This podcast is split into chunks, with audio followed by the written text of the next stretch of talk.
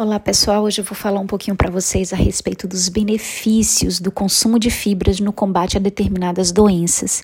E para começar falando um pouquinho a respeito da prevenção do, do consumo das fibras no combate a determinadas doenças, eu queria classificar, ou seja, conceituar o que é que é uma fibra dietética. A fibra dietética, ela também conhecida, pode ser considerada uma fibra alimentar são substâncias vegetais que estão presentes principalmente nos cereais integrais, nas frutas, hortaliças leguminosas.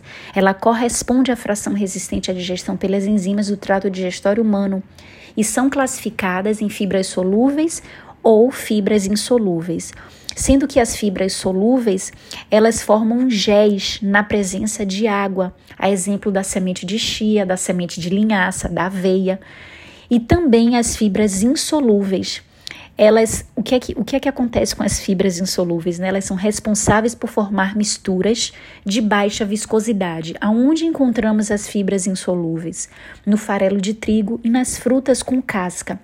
E quando se trata do consumo dessas fibras solúveis e insolúveis, elas apresentam características que ajudam na prevenção de diversas doenças e agora eu vou esclarecer um pouquinho para vocês a respeito de como as, as fibras elas apresentam um efeito hipocolesterolêmico.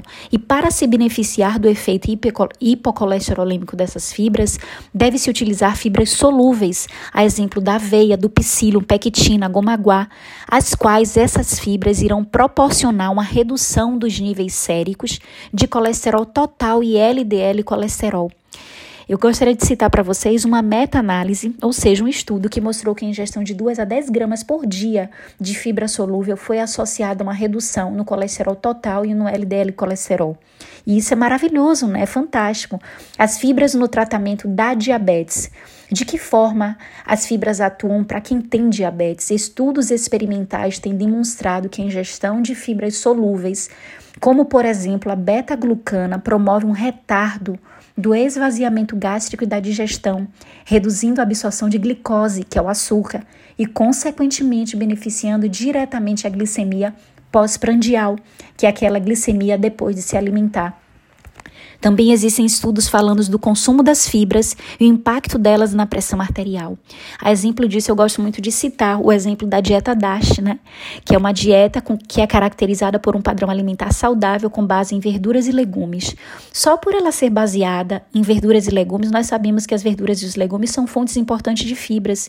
E, e essa dieta também é baseada em um elevado consumo de cálcio, além de um consumo reduzido de gordura saturada. Foi criada na década de 90 para indivíduos com hipertensão. E se obtinha resultados fantásticos, como se tem até hoje. Algumas pessoas que fazem uso, né? Que fazem que adotam esse estilo de dieta. As fibras na prevenção do câncer de cólon e reto. O câncer coloretal é o terceiro câncer, é o terceiro tipo de câncer mais diagnosticado em todo o mundo e a quarta causa de mortalidade entre os cânceres. E apesar de, de sua causa ser multifatorial, aspectos relacionados à alimentação, nós sabemos que são fatores de risco em potencial. Ou seja, é, a ingestão dessas fibras alimentares que são as fibras dietéticas presentes sobretudo nas frutas, nos grãos, tubérculos, raízes e verduras, exercem diversas funções no trato gastrointestinal, que podem ter uma relação com a proteção contra o câncer coloretal, sendo as principais delas que ajuda a acelerar o trânsito intestinal, reduzindo o contato direto entre eventuais agentes carcinogênicos fecais e a mucosa a, e a mucosa e toda a vilosidade intestinal e a absorção dos sais biliares considerados agentes de surgimento e desenvolvimento dessa doença. Não podemos esquecer também que a fermentação das fibras alimentares pelas bactérias da flora intestinal é um processo que produz ácidos graxos que reduzem o pH intestinal e dessa forma o ambiente torna-se menos propício para o desenvolvimento do câncer. E eu finalizo com vocês falando que a ingestão adequada dessas fibras, seja solúvel ou insolúvel, é de extrema importância e a sua necessidade para evitar diversas patologias nas quais a gente aprendeu um pouquinho agora anteriormente, que possui como fator de risco a inadequação desse nutriente na alimentação.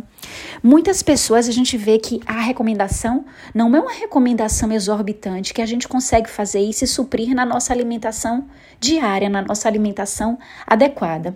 Espero que tenha contribuído. Se fez sentido para você, compartilha, segue lá no podcast. Um abraço e com Deus.